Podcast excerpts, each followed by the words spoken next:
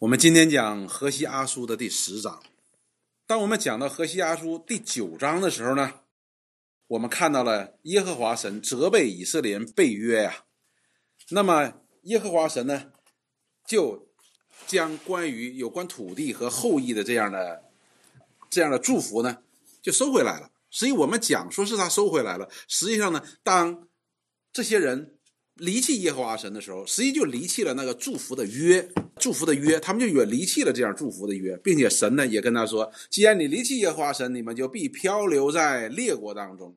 而耶和华神在亚伯拉罕的约当中告诉他们要赐给他们一片地，而这片地呢成为他们永远的产业。但是呢，因着他们离弃神，也离弃了这祝福，他们就会漂流在列国当中。好，那么我们就看这个第十章，第十章说。以色列是茂盛的葡萄树，结果繁多，果子越多，就越增添祭坛；地土越肥美，就越造美丽的柱像。这是讲到了耶和华神给以色列人曾经的祝福，使以色列人呢非常的华美。这里边呢，我们就想到了啊，以西结书。以西结书当讲到借着以西结先知责备犹大的时候，也是如此，讲到了神给犹大是。很荣美的，尽管他以前好像滚在雪中的一个婴孩然后神把他洗净，然后给他加上荣美，然后使他有王后的位分一样。以色列也是如此，神也祝福以色列，使他们葡萄树多结葡萄啊，那么果子也多，地土呢肥美也多有出产。但是这些以色列人呢，和犹大人是一样的。当神的祝福越多的时候呢，他们就心骄气傲，他们觉得他们自己是凭着自己的本事来的，所以当时他们经历了一个经济和信仰的复兴的时候呢，结果带来的不是他们更加的靠近神，而是越加远离神。说结的果子，葡萄树结的果子，果子越多，就越增添祭坛，就是他们去拜偶像啊。他们就把这个他们的祝福呢归功于这个偶像，归功于这个偶像。甚至于呢，他们也跟犹大人是一样的，他们甚至于拿神的祝福，神所祝福的呢，来来祭拜这些偶像的。然后说，地土越肥美，就越造美丽的柱像。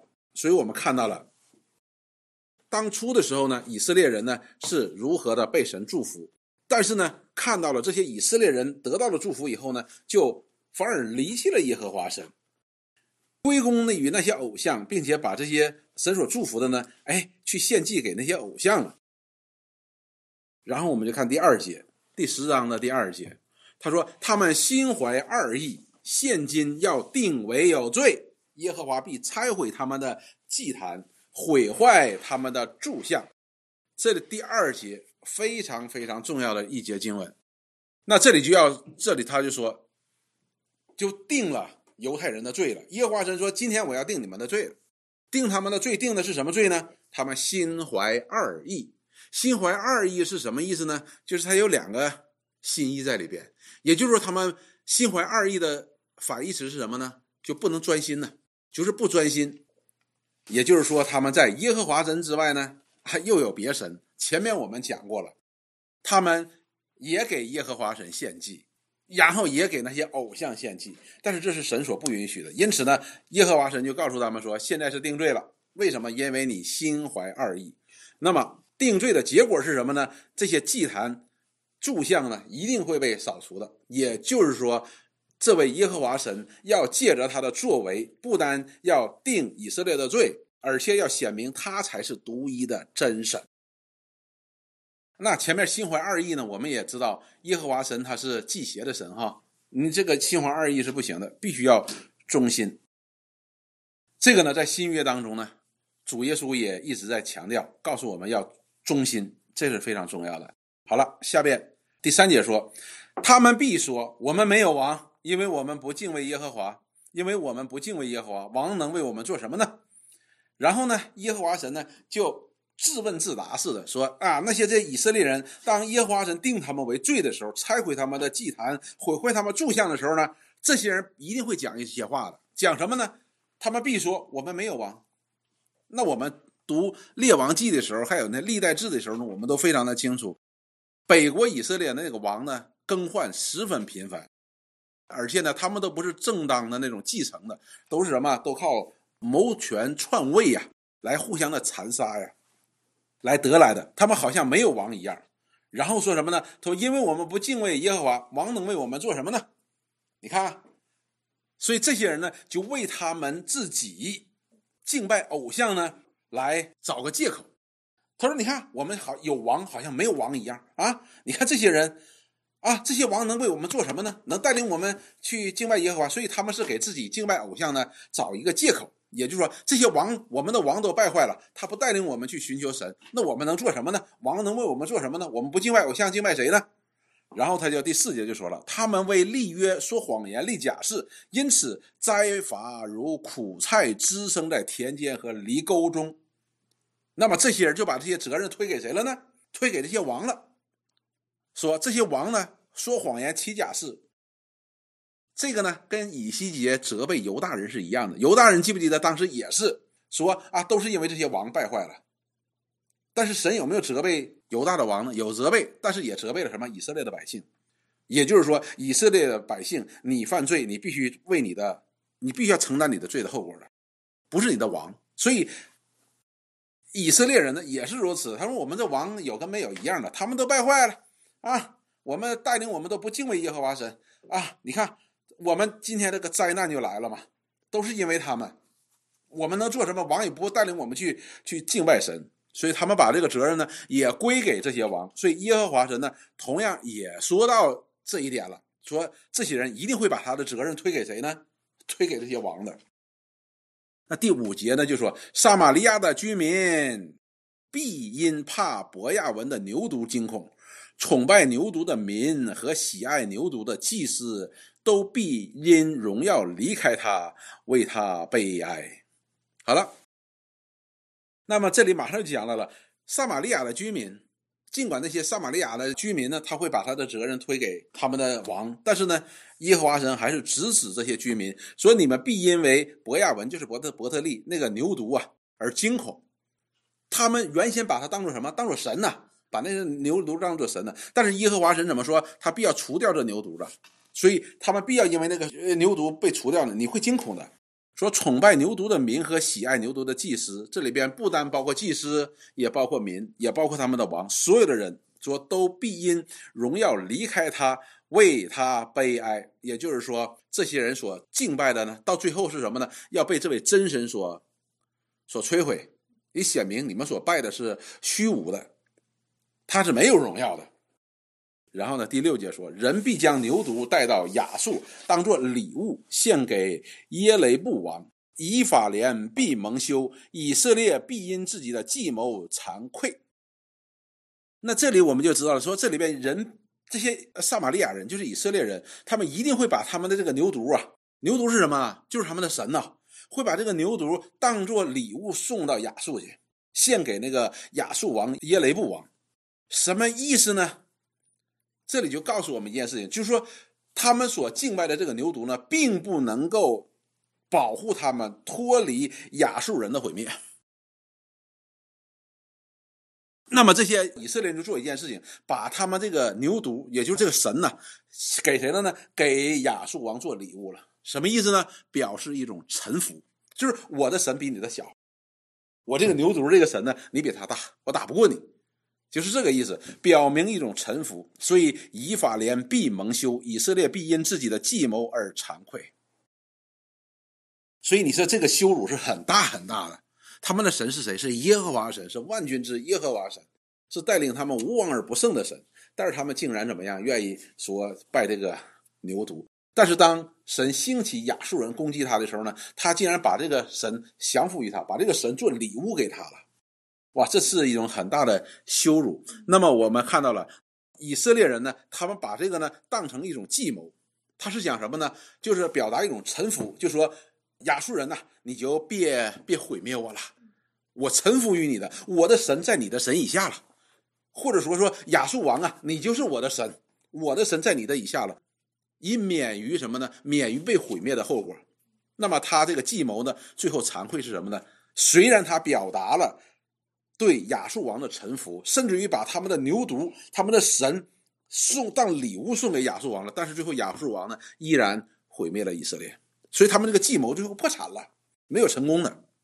所以以法莲呢就说以色列呢，他最后还是完全的失败了，完全的被亚述给摧毁了，好像巴比伦人摧毁犹大一样。他们是这是这么想的，因此耶和华神就告诉他们说：“你们这个这个不行的。”第七节说：“至于撒玛利亚，他的王必灭没，如水面的泡沫一样。”好了，那么这些撒玛利亚人呢？他们否认耶和华神是他们的王。那么他们的王是什么呢？就是那个偶像了。他们的王就是那些偶像了。那么我们看说，你的这个偶像，你以为他是王，实际他不是王。这些人在亚述人的面前将会说什么？就好像水面上那些泡沫一样，就没了，就就噼里啪啦就没有了。也就是说，他们所拜的这些偶像呢，与他们没有任何的帮助。在这一点上，你对照以西结书呢，以西结同样，耶和华神借着以西结书同以西结先知同样责备当时拜偶像的那个犹大人，是同样的。然后呢，第八节说，伯亚文的丘坛就是以色列取罪的地方。这里讲到了他们在伯特利那个地方呢设立丘坛，就是拜偶像啊，说那是他们取罪的地方。那么伯特利呢，我们都知道，就是我们上午查的创世纪呢，我们都查到了，伯特利是一个非常非常重要的地方。那个地方神曾跟谁？跟以色列的先祖雅各在那里见到他，跟他重申亚伯拉罕之约，并且给他应许。但是呢，他们却把那这个约，所以呢，雅各怎么样呢？雅各就把那个石头呢立在那地方，说：“这是真有神的这地方啊，对不对？这是神神神同在的地方。”但是呢，后来那个地方就成为了什么？成为他们一个信仰的一个中心，像一个圣地一样。但是呢，现在的以色列人呢，把那个地方 用来拜偶像了，说那个地方呢是他们取罪的地方，然后说那个地方必被毁灭，荆棘和棘藜必长在他们的祭坛上。祭坛，你知道那个地方是献祭的地方，那地方是非常的神圣的地方。但是呢，这些拜偶像的祭坛呢，上面会长一些荆棘和棘藜出来的，就表明它要荒废了，没有人再给他们献祭了。然后说，他们讲到了以色列人必对大山说遮盖我们，对小山说倒在我们身上。哎，这些经文是我们很熟悉的，我们熟悉的在哪里讲过？启示录就讲到了最后羔羊的审判的时候。那些臣宰、那些壮士、将军，他们面对羔羊的愤怒，他说：“哎呀，大山呐，盖住我们吧；小山呐，压在我们身上吧，让我们躲避、逃避羔羊的愤怒。”那么主耶稣呢，也曾经讲过，记不记得？主耶稣在去往各个他的路上的时候，那些耶路撒冷的女子跟他哭，对不对？他怎么说？不要为我哭泣，当为你自己和自己的儿女哭泣。然后就讲到说，那时。大山，那人要向大山说倒在我们身上，小山说遮盖我们。耶主耶稣也讲到引用过这节经文，就是讲到了说，当耶和华神的审判来临的时候，就是这种状况，人们都会非常非常的害怕。那么耶和华神说，这样的恐惧，这样的审判所带来的恐惧，要遮蔽以色列。第九节说，以色列啊，你从基比亚的日子以来，时常犯罪。所以这里面讲他们时常犯罪哈，不是偶尔犯罪，而是时常犯罪，而且他们怎么样还不肯悔改。你们的先人曾站在那里，现今住基比亚的人以为攻击罪孽之辈的战士临不到自己。前面讲到了，记不记得这些人在那里边犯罪，然后呢，犯罪的时候呢，他还不觉得说，哎，没事，他以为为正义而战。那么，当我们读耶利米书。读耶利米书的时候，耶和华神借着耶利米先知向犹大、向耶路撒冷讲攻击的时候，以色列人怎么说？说耶路撒冷要毁灭了。当时的犹大人怎么说？没事儿，没事儿。你看那殿，你看那殿，这边的人也是一样的。那么以西结书攻击犹大人怎么说？耶和华神是爱，所以这跟我们今天特别特别像，跟我们今天教会讲的一模一样的。因此，那个时代的人也陷在罪中，他们觉得没事耶和华神是爱，耶和华神与我们同在，说这个耶和华暂时必不临到我们的，没事的。我们今天讲的是一模一样的道。但是呢，耶和华神完全的否定了这一点。前面告诉他们他是取罪了，耶和华神必审判这个地方。那么第十节呢，耶和华神就讲到了说：“我必随意惩罚他们，他们为两样的罪所缠，列邦的民必聚集攻击他们。”所以这里讲到了两个信息，一个信息是什么呢？神一定会惩罚以色列人所犯的罪。第二个呢，神借着什么来刑罚以色列人呢？他要兴起列邦的民来攻击他们。所以因此呢，我们就知道，实际神管教以色列呢，也是神兴起亚述去攻击他；北国犹大呢，是神兴起巴比伦去攻击他。好了。那么以色列人说：“没事儿没事儿耶和华神是爱不会临到我。耶和华神说：我必刑罚你，并且要兴起列邦来刑罚你。”然后十一节说：“以法莲是驯良的母牛犊，喜爱揣骨，我却将恶加在他肥美的镜像上。我要使以法莲拉套，犹大必耕田，雅各必耙地。”所以这里讲到了以法莲曾经是美好的，曾经是美好的，好像一个驯良的母牛犊。又喜爱揣骨，他喜爱这个工作呀，却将恶加在他肥美的镜像上，要使他拉套。然后犹大呢去耕地，雅各就爬地。这里边呢也讲到了说，曾经是这么的美好的一幅图画，但是呢，我们读第四章的时候，那里讲到说什么？最后以法莲变成什么了？倔强的母牛。第四章的第六节、十六节，我们看第四章十六节，他变成了倔强的母牛了，但是他曾经是个驯良的母牛犊。所以我们看到这是非常美好的一幅图画。然后十二节就说：“你们要为自己栽种公义，就能收割慈爱。栽种公义呀，收割慈爱呀。慈爱从哪里来？从耶和华神来。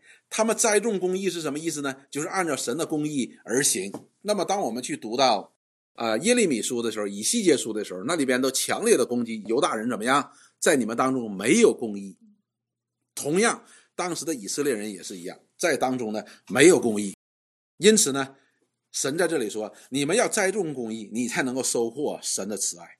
说现今正是寻求耶和华的时候，你们要开垦荒地，等他临到，使公义如雨降在你们身上。所以耶和华就为他们指一条道：你们曾经是那么的美好，但是你们现在呢没有栽种公义，他是反过来说的。那么你今天应该什么呢？你要开垦荒地，就是什么呢？你要悔改呀。好像你已经被罪所浸润了，被不公义所浸润了。那么你现在需要耕地，怎么样？你要栽种什么呢？要栽种公义的，这样呢，耶和华神才能够如雨降在他们的身上，使他们收割慈爱。十三节说：“你们耕种的是奸恶，收割的是罪孽，吃的是谎话的果子，因你们倚靠自己的行为，仰赖勇士众多。”所以这里让我们看到说，耶和华说：“你们本来是很好的，你们应该按照神的心意来建造你们自己，来实行在你们当中实行公义。但是呢，你们却栽种的是奸恶。那今天是什么？是收割罪孽的时候了。”是你们吃你们作恶的果子的时候了，是你们因为你们依靠自己的行为仰赖勇勇士众多，而不是依靠谁，而不是依靠耶和华神。前面讲到说你们种公义，收割慈爱，后边讲到说，但是你们是种的是奸恶，你今天就要受罪孽，要吃这个果子了。十四节呢说，所以在这民中必有轰嚷之声，你一切的宝藏必被拆毁，就如沙勒曼在征战的日子被拆毁，伯亚比勒将其中的母子一同摔死。所以呢，这里说轰嚷啊，就大家就恐慌了嘛，就是因为这个亚述人来攻击他们的时候呢，这个管教来临的时候呢，这老百姓家是轰嚷，然后呢，他们的宝藏，他们所倚靠的要被拆毁。就好像当年萨勒曼在征战的日子拆毁博亚比勒一样，而且将那里边的妈妈和所奶的孩子要摔死了。所以呢，这个刑罚、这个管教呢是非常严厉的。第十五节说：“因他们的大恶，伯特利必使你们遭遇如此，就好像当年被拆毁的博亚比勒一样。哪里呀？是伯特利，那个地方要大大的被神拆毁。”然后说，到了黎明，以色列的王必全然灭绝。也就是说，就是神不但毁灭他是很大的，而且是什么呢？是很快的就把它毁灭掉了。好了，那么我们今天就看这个第十章，第十章呢就到第十五节，这里边讲的是什么呢？第十五章讲的是什么呢？这里边耶和华神首先讲到了以色列人，他们错用了耶和华神的祝福，他们却把这一切归功于偶像，他们所犯的罪是什么呢？是心怀二意，他们对神不忠心，他们离弃耶和华神，因此呢，耶和华神要定他们有罪。那么这些百姓呢，会把他们拜偶像的罪呢归错于说什么呢？哎，我们的王不带领我们敬拜耶和华神，他们那个都欺假是说谎言。但是耶和华神不，不管是祭司，不管是王还是居民，你们都是喜爱的牛犊的，你们呢逃脱不了这个审判。但是你们却有一些计谋，你们想怎么样呢？想臣服于亚述人。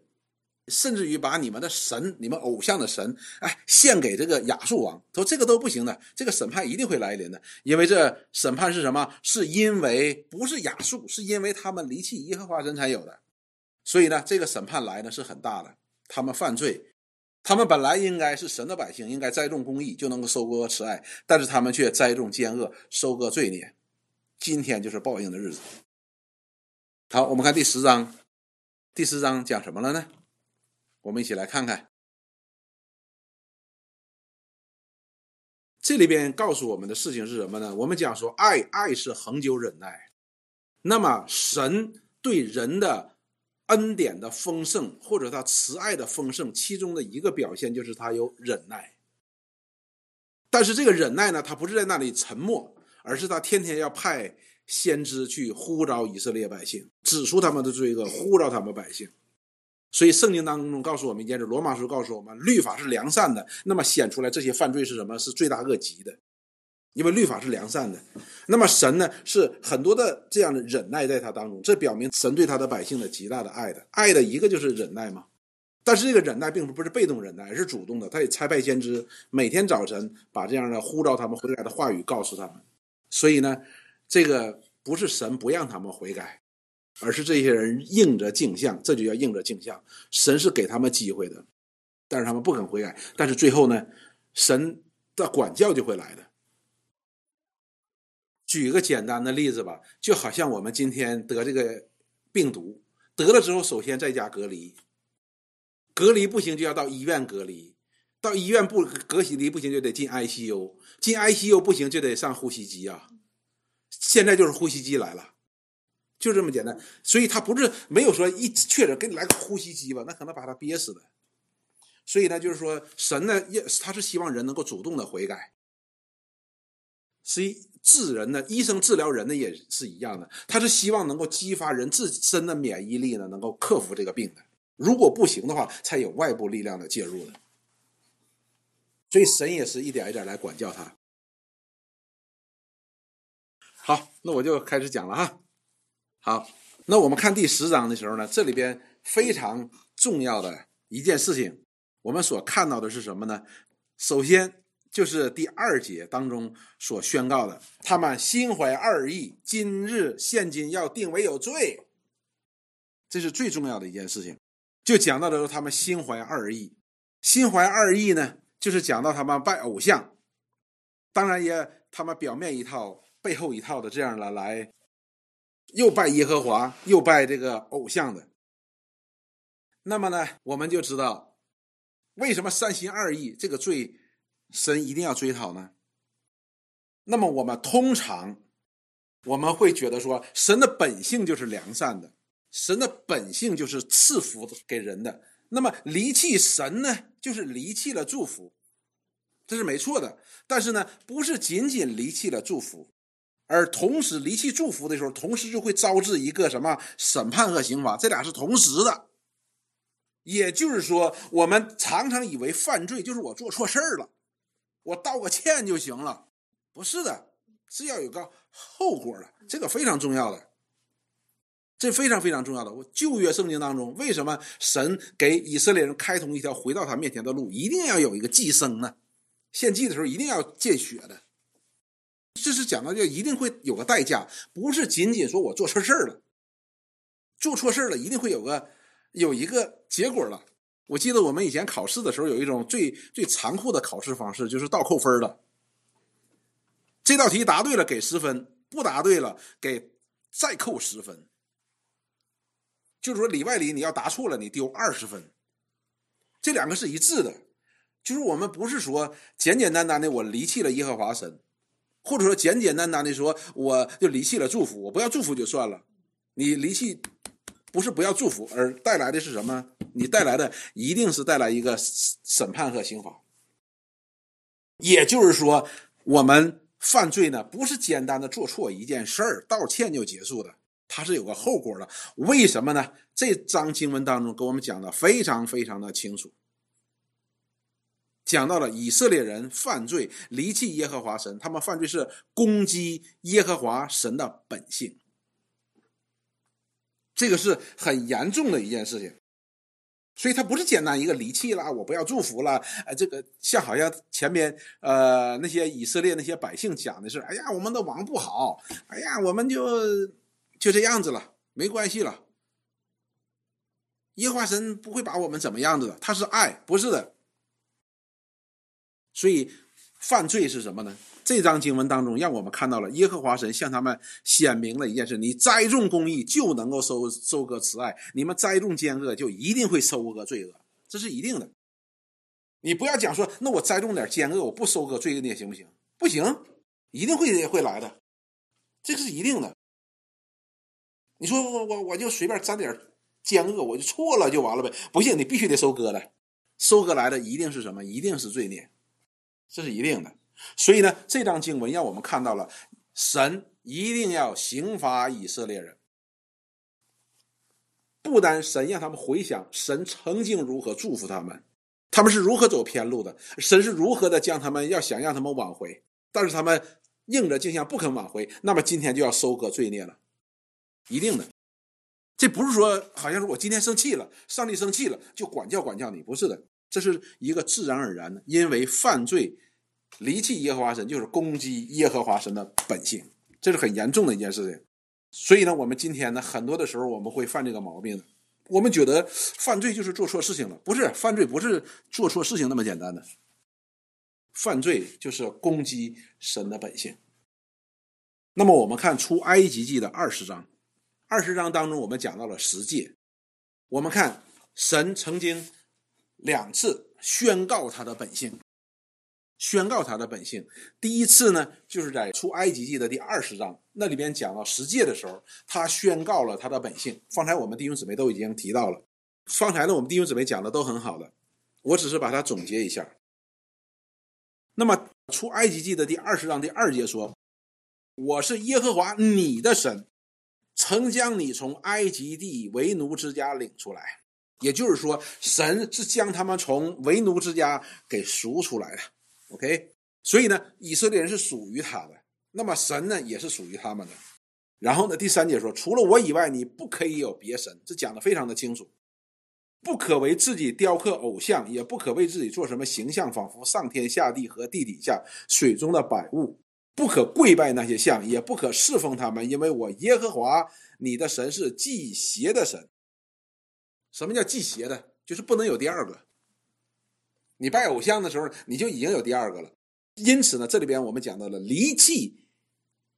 你拜偶像就等于什么？离弃耶和华，这两是同等的。但是呢，包括今天的基督徒，通常我们不太明白这个道理。我们都觉得两样是可以并存的。但是主耶稣呢，曾经告诉我们，这是不可能并存的。人不能够有两个主。而耶和华神用怎么样如何宣告他自己呢？他是祭邪的，就是不能有第二个，只有他自己。人对神必须是忠诚的，他不单是造我们的神，他也是什么？用他全能命令托住我们的神，只有他，别人都是不行的。所以呢，耶和华祭邪的神，祭邪的神呢，就是绝对不能有第二个。然后下边说：“恨我的，我必追讨他的罪，自父及子，直到三四代。”什么意思呢？如果你有第二个了，你就相当于是恨神，明白了？你如果有第二个神的话，那么那个你去拜偶像就相当于恨神。你说我没恨神，我也爱他，我也爱他，这是不可能的，在神的眼里这是不存在的。所以以色列人拜偶像就等于离弃耶和华神。他说：“我也跟他献祭呀，我也给他不行，他不能并存。你知道偶像是可以并存的，耶和华神是不可以并存的。有好多的人觉得说我拜几个偶像都可以的，偶像和偶像之间可以并存，但是耶和华神不会和他们并存。所以以色列人在攻击上帝的本性，这不是个简单的说说简单的一个事情。”然后第六节说：“爱我、守我诫命的，我必向他们发慈爱，直到千代。”所以这两节讲的就是十二节和十三节嘛。你栽种公义的，那就是收割慈爱喽。什么叫栽种公义啊？就是以耶和华为神，忠心对他忠心的，爱他的，守他的诫命，守他的诫命就是在栽种公义啊。好，我们再看第二段经文，是三十四章。也是出埃及记，这是耶和华神在摩西的面前宣告他自的自己的本性。三十四章出埃及记三十四章第六节到第七节，就是耶和华神向摩西来宣告他的属性。所以弟兄姊妹，真的我们中国桥真的是很好很好很好，我没办法告诉大家我们中国桥有多好。这些牧师他们真的是，他们向我们介绍一个真实的上帝是这样的上帝。所以你看，一直以来，虽然我们从二零一二年一直做到现在，中间刨去一年、八年、七年的时间，你看他们一直在讲神的属性，这是最重要的，这是顶重要的。因为你不知道他的属性，你会得罪他的，就好像你拿一个女人当成把她当成男人对待一样，那你肯定是得罪他嘛。你把一个狗当成你二哥，这肯定是。但是你要知道，你管狗叫二哥的，时候是对他的冒犯呢。你不要以为狗很愿意做人的。所以我们要认识这位神，认识他的属性，我们才能够不至于什么呀？攻击他的属性。好了，我们看出埃及记三十四章第六节，我们看耶和华神如何宣告他的属性。耶和华在他面前宣告说：“耶和华，耶和华。”是有怜悯、有恩典的神，不轻易发怒，并有丰盛的慈爱和诚实的。所以，神的本性是什么呢？神的本性是怜悯，神的本性是恩典，神的本性是慈爱，神的本性是诚实。他的慈爱还特别加到的是丰盛的慈爱和诚实，就是很多的。然后下边就讲到了说，为千万人存留慈爱，他是赦免罪孽的。所以呢，他是喜爱赦免人罪孽的。然后过犯和罪恶的，他说：“万不以有罪的为无罪，必追讨他的罪，自负及子，直到三四代。”所以他的本性是与罪是相反的。你攻击他的本性，你就一定会带来一个后果，就是罪的后果，这是一定的。就好像你拿手打那个墙一样，你手疼是很正常。你不是我就打打打墙，你不疼就算了，你疼啊，这是必须的。所以呢，这里说万不以有罪的为无罪，因此呢，我们就知道罪的这个后果不是简单一个道歉就能够解决的。这就是圣经当中罗马书当中所说的罪的公价乃是死，这是创世纪当中耶和华神已经讲过的。因此呢，耶和华神在这里怎么说？耶和华在这里说啊，我们看哈第十节说：“我必随意刑罚他们，这是他们的罪的后果。”我们通常会觉得说，好像说，哎呀，我们犯做错事了，神生气了，完就打我们。不是的，罪那是罪的后果，神打我们那是那叫管教我们，那并不是罪所带来的代价啊。你要清楚，你比如说哈，比如说我犯罪了，我在耶和华神面前，我应应着镜像，我不悔改，耶和华神怎么样呢？让我出门被车撞了，这叫不叫管教？叫管教。但是呢，我被车撞了，并不是我所犯的这个罪的代价后果。你要清楚，我犯这个罪的代价依然要需要耶稣基督替我偿还的。所以，我们这个必须要分开的。所以，攻击耶和华神的本性，这是罪的核心的。所以，这里说断不以有罪的为无罪。因此，罪大家都要付这个代价。因此，我们就能够明白耶稣基督赎罪的概念是什么？不是因为我们有的有一些地方我们该道歉的我们没道歉，然后耶稣替我们赎了，不是的。我们道歉，我们在神面前认罪悔改，是表明我们的态度。但是这个罪的后果还在那里，哪怕是我们被神管教了，那都不是罪的后果。所以，耶稣基督他必须死，替我们偿清这罪债。这罪的后果落在他身上。所以弟兄姊妹，这就是我们今天要要讲的第十章是非常非常重要的，因为这里讲到了罪的本质，讲到了神的本性，攻击神的本性。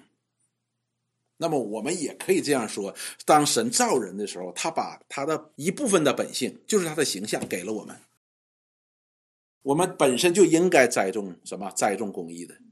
但是神这里边宣告他本性的时候，怎么说？他是喜欢赦免人罪的，看到了？所以他向人启示的，你犯罪呢，他是可以赦免你的。赦免是什么呢？赦免我们的罪的意思，就是说那个罪的后果，而不是说我们 sorry 这个问题，不是做错事儿的问题，而是那个后果，他可以替我们承担。那个时候的人不明白，但是我们今天的人就明白，都落在谁的身上了？落在耶稣基督身上。所以弟兄姊妹。如果这个我们不明白的话，我们也会像犹太人这些以色列人、南国以色列人、北国以色列人是一样的。我们会觉得说：“哎，耶和华是爱，耶稣基督爱你爱我，没错的，他的确是爱我们，这是没错的。但是爱里边也有忍耐哦，忍耐到一定程度，他也有管教啊。圣经告诉我们，神的管教是领我们怎么样？领我们去悔改的。”所以，因此呢，我们借着这张经文呢，我们可以明白罪的本质到底是什么。我们也能够明白神的属性是什么。神的属性，它是和罪是完全水火不容的。那么，以色列人他们离弃了耶和华神，不是简单的就是觉得说啊，我就不要你的祝福就完了呗？不是的，一定会带来刑罚的，这是肯定的，这是必然结果。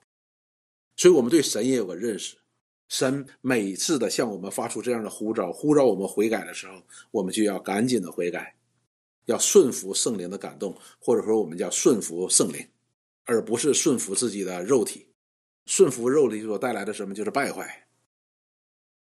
如果我们真的是属于神的顺服圣肉体的时候呢，我们会得到管教。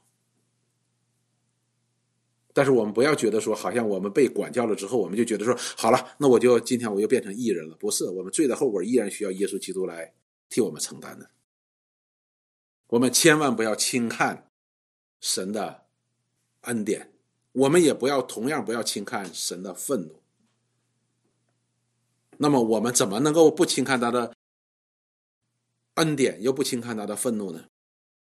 你要认识他的本性，本性是不能改变的。所以呢，神呢在出埃及记当中呢，向我们宣告了他的本性了，所以我们还能够离弃他吗？不能的。但是你说，你又要明白一件事，它是忌邪的，你又不能两样平行的。你两样平行的时候呢，如果我们在我们的生命当中两样平行的，你说我又爱耶和华神，我又爱某一个东西的话，两个都是我里边的，那实际上在神的眼里是什么呢？你就是离弃他了，因为一那个偶像呢，他会觉得没关系啊。你可以爱我，也可以爱耶和华神呢，但是耶和华神不行。所以我们要将我们生命当中这些偶像要拿掉的，必须拿掉，有形无形的都必须拿掉，否则的话，那个后果在哪里？如果神管教我们，那是他爱我们，我们要及时悔改；如果他任凭我们，你千万不要高兴，你觉得说没事好像这里以色列人这里边所说的没事对不对？他这里怎么说？这个战事必不临到我们。耶化神不会，耶化神是爱。你看那电还在那里呢。我们今天用什么来安慰我们自己呢？哎，我还读经啊，我还祷告啊，我还来敬拜呀，我还敬拜神呢。以色列人都做的，但是这并不能除掉耶和华神的愤怒。所以盼望我们能够明白，盼望我们能够学习。好，我们一起来祷告，我们结束。亲爱的主，我们感谢你。主，你是创造宇宙万有的神，你更是救我们脱离罪恶的神，你更是要洗净我们身上的罪，借着你儿子的宝血，借着你儿子的牺牲，偿清我们的罪债，承担我们罪所犯的后果。主，很多时候我们真的是轻看了这样的恩典，主，我们藐视了你的本性，求你来赦免我们。来怜悯我们，也帮助我们。